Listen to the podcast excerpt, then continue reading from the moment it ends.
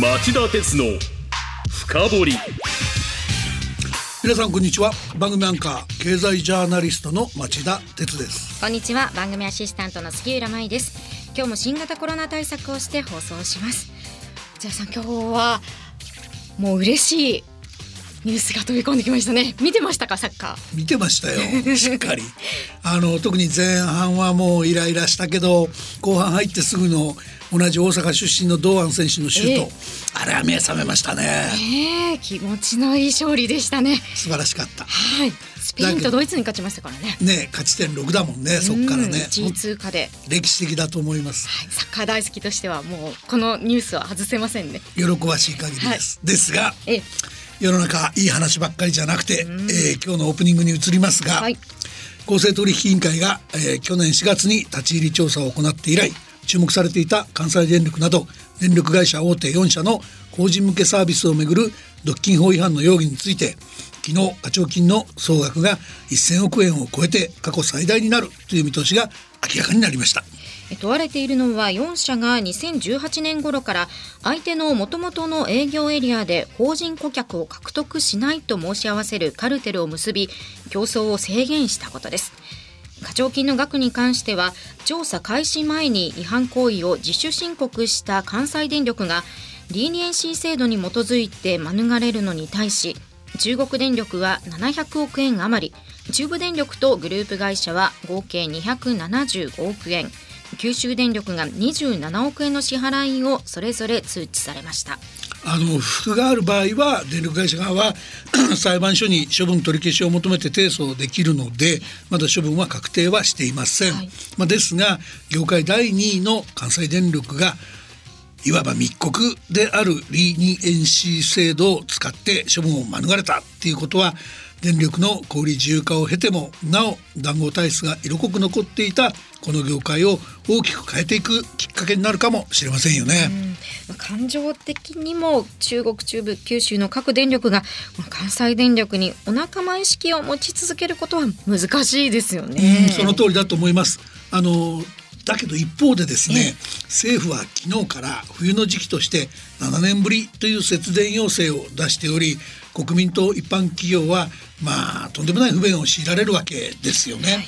こんな違法行為がなくても電力業界はズルをすることに知恵を絞るんじゃなくてもっと経営としてしっかり中長期の需要を予測して設備投資をしておくべきだとそういうことに力を入れるべきだったっていうことは明らかなんじゃないでしょうか。ここは猛烈に反省してくださいと申し上げておきたいと思います。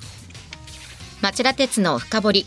この番組は NTT グループ三菱商事ジェラの提供でお送りします。町田鉄の深掘り。今週のニュースカウントダウン。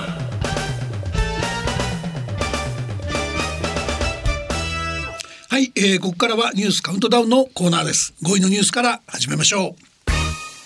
新増設や建て替えを想定していないから開発建設に大転換。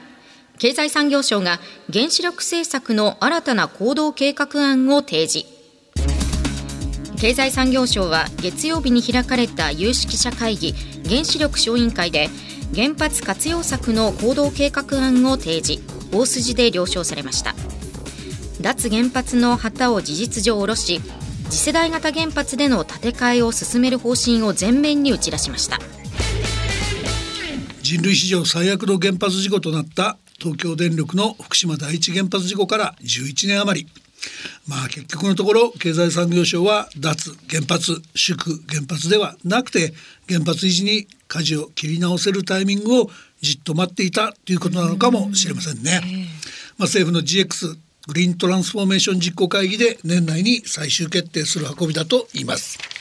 震災前より原発への依存度を低減するという方針は維持するものの行動計画案は既存原発の運転期間を延ばす方針も盛り込みました最長60年という骨格は維持しますが震災後の安全審査で停止していた期間などなどを除くことで実質60年を超える運転も可能にするということ大丈夫ですかね、うん、それからキャパシティ不足に陥っている中間貯蔵スペースの確保また最終処分地の決定も行われていません。まあ結局一番影を落としたのは脱原発や祝原発では県の経済が縮小しかねない、まあ、既存の原発が一番多い福井県の問題だったと言っていいと思います。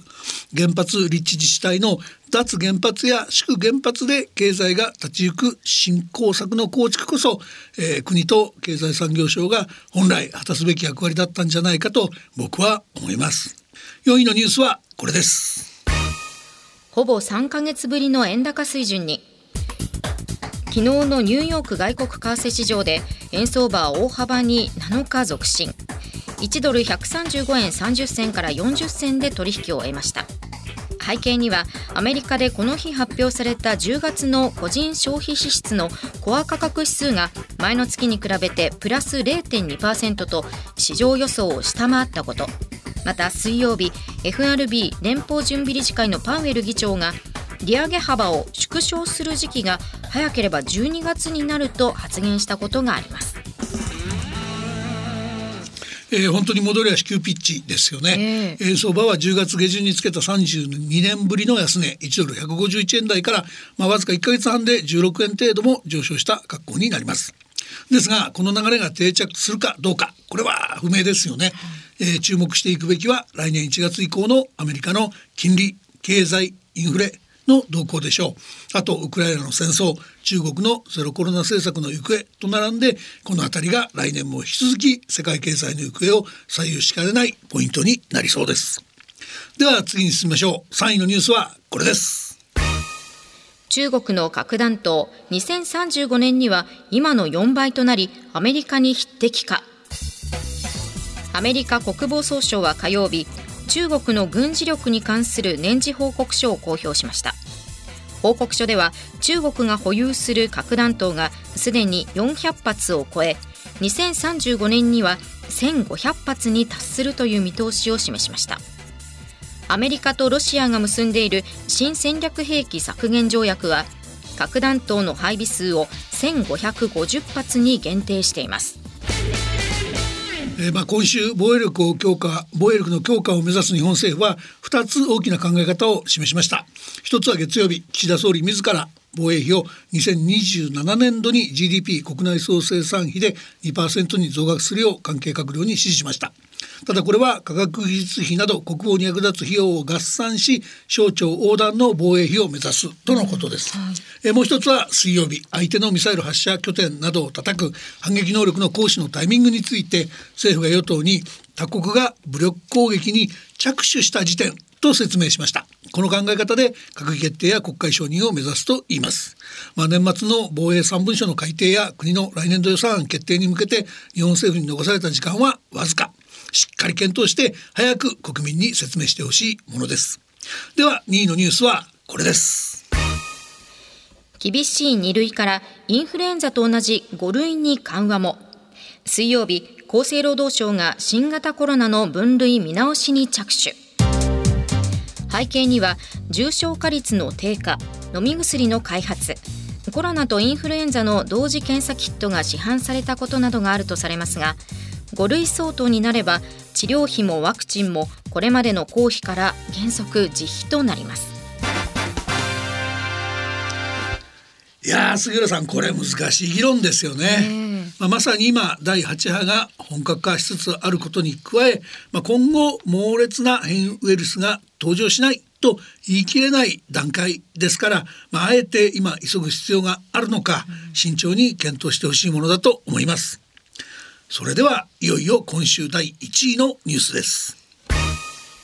中国のゼロコロナ政策への抗議活動が拡大。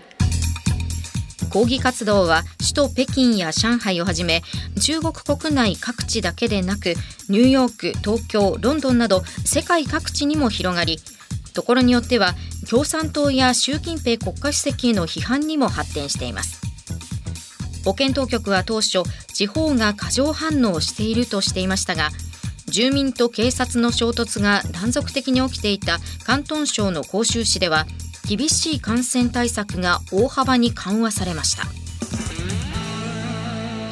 まあゼロコロナ政策の経済の影響を計り知れませんし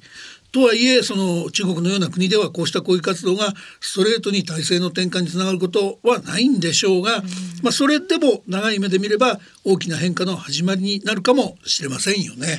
なのでまあその意味で目が離せない、えー、大きな動きだと僕は思います。以上町田さんが選んだ今週の1位から5位の政治経済ニュースでした。お知らせの後はニュース深掘り。今日は先月開かれた COP27 について町田さんに深掘ってもらいます。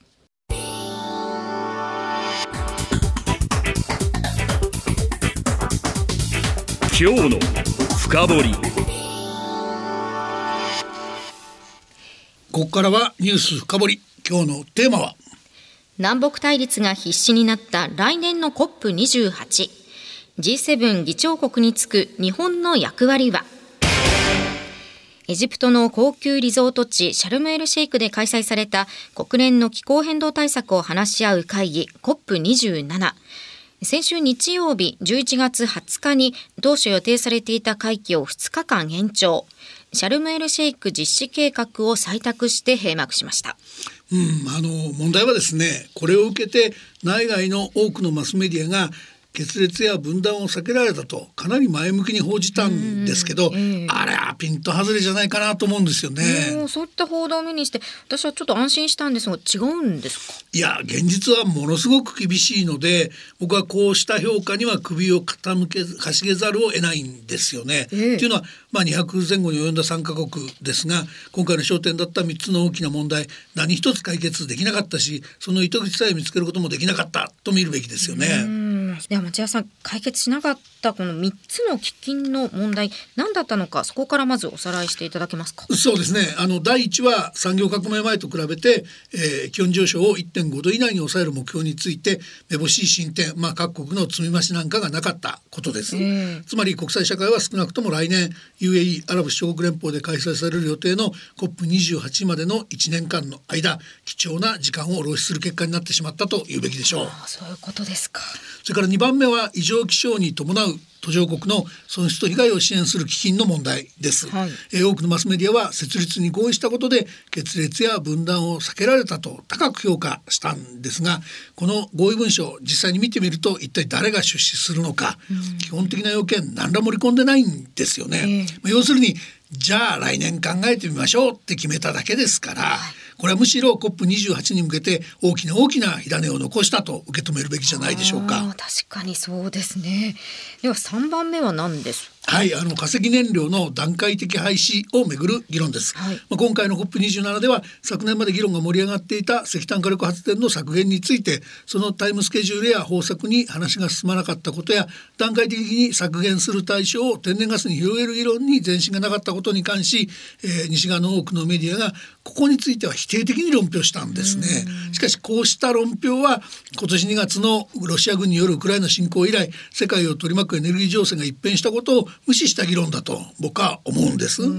それは具体的に言うとどういうことですか？あのヨーロッパ諸国はこれまでロシアから潤沢に天然ガスが供給されることを前提に並行して再生可能エネルギーへの転換を重視してきました。それがウクライナ侵攻で当てが外れたため世界各地でなるり構わず化石燃料の確保を急ぐようになったんです。その煽りから途上国がエネルギー危機の到来に怯えています。そうですね。そうした中で開かれた COP27 ですから初めから化石燃料からの段階的な脱却といった問題の深掘りができるような状況にはなかったわけです言い換えれば内外のマスメディアはそうした変化を認識していなかったと言わざるを得ませんよね。でもこれは誰でも知ってるような大きな変化ですよね。どうしてマスメディア見逃したんでしょうか？あのまあ、大手の経済筋に私も在籍したことありますんで、まあ、その経験から推測しか推測しかないのでこうだっって言い切るようなつもりは全くありませんけど、えー、まあ、それにしても内外のマスメディアってどこも国際政治の担当とかエネルギーの担当とか気候変動対策の担当とか担当分野を細かく分けてますからそれぞれの記者が対局を認識できてなかった可能性はあると思いますよ。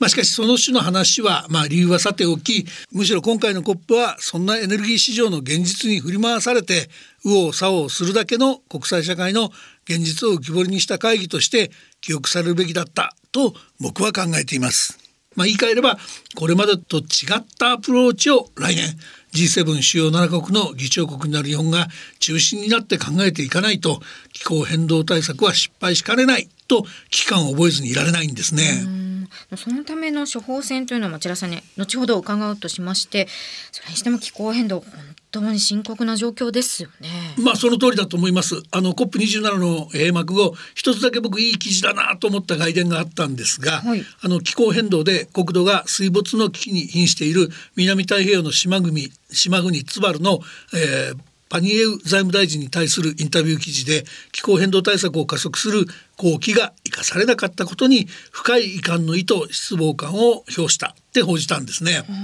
まあ、もちろん気候変動が猛威を振るってるのは何もツバルに限ったことではありませんよね、うん、ここ数ヶ月に限ってもパキスタンは今年9月国土の3分の1を水没させる洪水に見舞われましたし北アフリカを襲った干ばつはモロッコなど数十箇所の集落を廃村に追い込みました。ヨーロッパが見舞われた干ばつもなんと過去500年間で最悪とされ世界一の生産量を誇るスペインのオリーブ農業に大打撃を与えたと言います。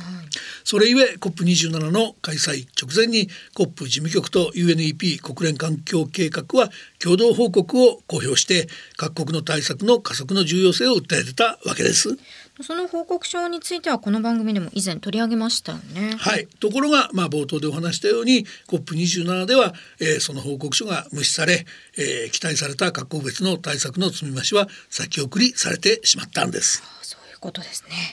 さあお知らせの後も気候変動対策のあり方についてあちらさんにさらに深掘ってもらいます。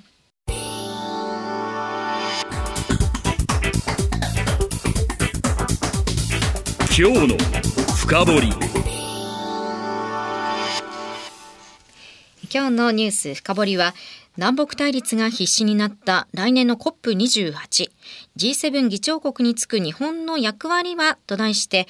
後半は町田さんに日本が果たすべき役割などについて伺っていこうと思います。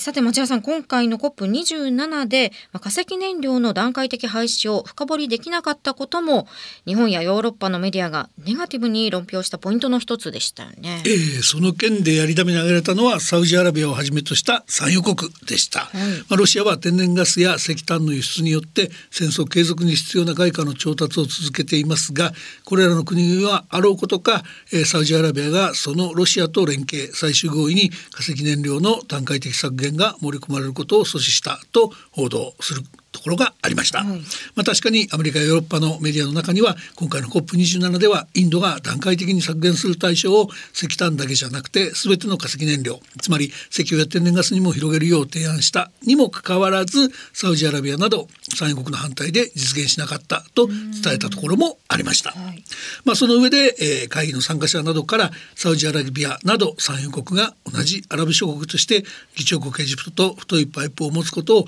悪用したと言わんばかりの論評をしたところまであったわけですね。そういった評価は妥当なんでしょうか？僕は決してそう思わないんですよね。っていうのは、えー、そういう連調はそういう論調はそれぞれのメディアが所属する国々のやってることを無視した議論だと思うからです。つまりロシア軍のウクライナ侵攻以来ヨーロッパ諸国は天然ガスや石炭の調達先を、えー、これまでのロシアから、えー、アメリカやオーストラリア中東アフリカ諸国に移行した上で大きく拡大しようと躍起になってるんです、うん、西側の報道はこの現実を無視して段階的削減という夢物語を追いかけているとしか言えないと思います、うん、実際のところヨーロッパの今年の一般炭あの一般の石炭のことですが、はい、えー、輸入がおよそ1億トンとえー、2017年以降で最大になる可能性があるほか、うん、来年については今年の夏までのように冬の暖房用にロシア産の天然ガスを貯蔵しておくことができなくなるため発電用の燃料需要を中心にさらに輸入が膨らむと見られています。うんまあ、このため国際商品市場では天然ガスや石炭の価格が高騰しちゃう地域が多くてアジアやアフリカの途上国の中には国民生活に必要な物資を調達できなくなって悲鳴を上げているところが少なくありません。まあ、要するに日本を含む西側諸国にとってはウクライナ戦争の勃発以降化石燃料の利用を段階的に削減する公約など事実上不可能な話になっていたんです。まあ、その意味でサウジアラビアなど産油国が率先してこの段階的削減案を潰しに回ったというのが事実だとすれば日本やヨーロッパにとって産油国の動きは渡りに船の展開だったと見るべきで日本やヨーロッパのマスメディアの態度は、えー、僕から見るとあまりにもナイーブな態度あるいは現実を知らなさすぎる報道と言わざるを得ません。ではどうすればいいんでしょうかのマスメディアだけではなく政府レベルも含めて聞かせていただけますか。はい、あのマスメディアにも政府にも注目してほしいのはサウジアラビアが、えー、循環型炭素経済っていう概念をまあ、石油の採掘続けるのと続けるために必要な議論の根拠にしている点なんですね。循環型炭素経済。あまり聞き慣れない言葉ですがどういうものなんでしょうか、はい、あの温暖化ガスの排出を抑制しつつ温暖化ガスの回収あるいは CCS 貯留もしくは再利用することで引き続き、えー、化石燃料の採掘生産利用が、えー、世界の、えー、社会や経済に貢献できるという考え方なんです。あの実はロシアのウクライナ侵攻以降従来よりも化石燃料を活用せざるを得なくなった日本やヨーロッパにとってもこの考え方は福音になりうるはずなんですね。えー、というのは、まあ、日本でいうとこれから2050年のカーボンニュートラルへの過渡期においてどんなに太陽光や風力発電といった再生可能エネルギーの深掘りを急いでみても必要な電力を賄うのはまず不可能と見られているからです。えー、でもそれでは困りますよねこの気候変動対策って待ったなしなのに。えー、そこで日本ではカーボンニュートラルと化石燃料の活用を両立する戦略が必要になってきますよね。まあ、具体的に言えば以前にも紹介したことありますけど、石炭火力発電でアンモニアや水素を石炭と混ぜて燃焼することで CO2 の排出を減らした上でそれでもまあ排出をゼロにできない CO2 を回収して埋めちゃったり建築資源として、えー、再利用し再利用したり、まあ、コンクリートに混ぜちゃうんですけど再利用したりすることで大気中には放出しないとそういう対応が重要になってくると見られるわけです。はい、でこうした技術を日本が確立できれば石炭火力発電を依然として主要電源としている東南アジア諸国や中国にとっても福音のはずですよね。つまりこれって日本にとってこうした技術を輸出すればいいわけで産業面での新たな競争力の源泉にもなるし貿易収支の悪化を防ぐ外貨獲得の手段にもなりうる。こういう話なわけですよ。そうですね。ではまあ、来年 G7 議長国日本ということですが、うん、政治的にこの議長国としてはどうするべきでしょうはいあの番組の最初の方でもお話した通り異常気象が原因の途上国の損失と被害を支援する基金これが大きな問題になるわけですけど、うん、設立には合意したけど資金の出し手やその規模支援対象国などの具体性が何にも決まってないわけですね。で今年の決裂分断を回避するために来年開催の COP28 により大きな火種を、えー、先送りしたと。そういうことになっていることは明らかでしょ？はいでここでですねまずサウジアラビアとか UAE といった産油国とこそ精力的に接触してカーボンニュートラルの実現と両立できる化石燃料の利用ルールの確立を目指すんです。でお互いが信頼できる協力関係を構築するでその際には石油を原油を採掘した後の油田の空間に CO2 二酸化炭素を埋めてしまう技術が重要になってくるんです。これ日本企業が積極的に開発参入を試みている技術であり活用しない手がないはずなんですよ。でその上でこれらの国々との協力をてこにして先進国だけじゃなくて新興国やこうした産油国にも途上国の損失と被害を支援する基金への出資を求めて、まあ、相応の役割を果たしていただくとそういうことによって、えー、COP28 の火種を解消しちゃう戦略が必要だと僕は見てます。はい、というか、まあ、そうすれば G7 議長国として COP28 にも貢献する指導力を発揮できるんじゃないかと思うんです。活路はここじゃないですかね。以上今日のニュース深掘りでした。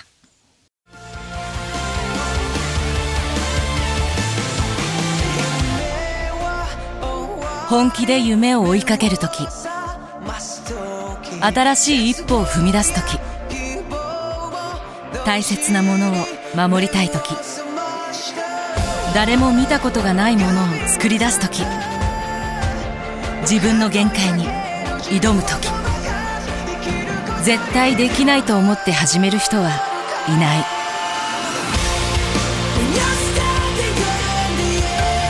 絶対なんて誰が決めた ?CO2 が出ない日を作る。ジェラはゼロエミッション火力と再生可能エネルギーで2050年 CO2 排出ゼロに挑戦します。発電の常識を変えてみせる。JERA. 町田鉄の深掘り。この番組は NTT グループ三菱商事ジェラの提供でお送りしました。さあ冒頭サッカーの話題から入りましたけれども、はい。ジャさん今度はクロアチアと対戦そうですね火曜日の12時0時ですかね。月曜日の夜中と言いますか。そうですね、はい。まあクロアチアも強いんですよね。ね前回ワールドカップ準優勝でしたっけ。大変だと思うけど。まあただどっちかって言えばヨーロッパの国ですから、ええ。ドイツやスペインと似たような、やっぱりパス回しなんかも重視してくる国だとは思いますんで、同じような戦い方もまあ見破られるかな。でもチャンスありそうな感じもしますよね。ね勝てばベスト8頑張ってほしいね。そうですね。なんかあの先ほどの気候変動対策の話を聞いていて中東の皆さんってこう日本のサッカーすごく応援してくださるじゃないですか。まあアジア勢ですからね、なんかサッカー外交でうまくいかないですかね。なるほどそっちの方がいいかもしれませんね ねはいそんな期待もしながら日本代表頑張ってもらいたいですね。確かにさてあの先週の番組でぜひ聞いていただきたいものがありまして、まあ、皆さん聞いていただいているかと思うんですが NTT ドコモの人事担当の方をゲストに迎えてどんな人が求められているのかまたインターンシップってどんなことをするのかってお伝えしましたよね。うん、就活総まくりみたいな番組ね、うんはい、